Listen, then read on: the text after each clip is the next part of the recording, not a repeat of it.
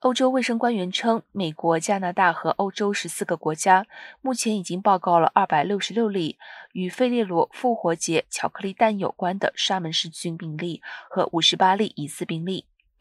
欧洲疾控中心 （ECDPC） 表示，百分之八十六点三的病例是十岁或以下的儿童。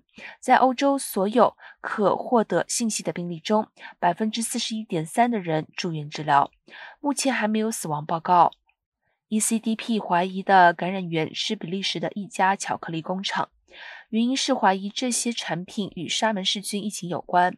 该机构表示，这间工厂已经在四月份关闭，并在全球范围内召回产品，因为这些产品的保质期较长，且可能在家中储存，可能会出现新的病例。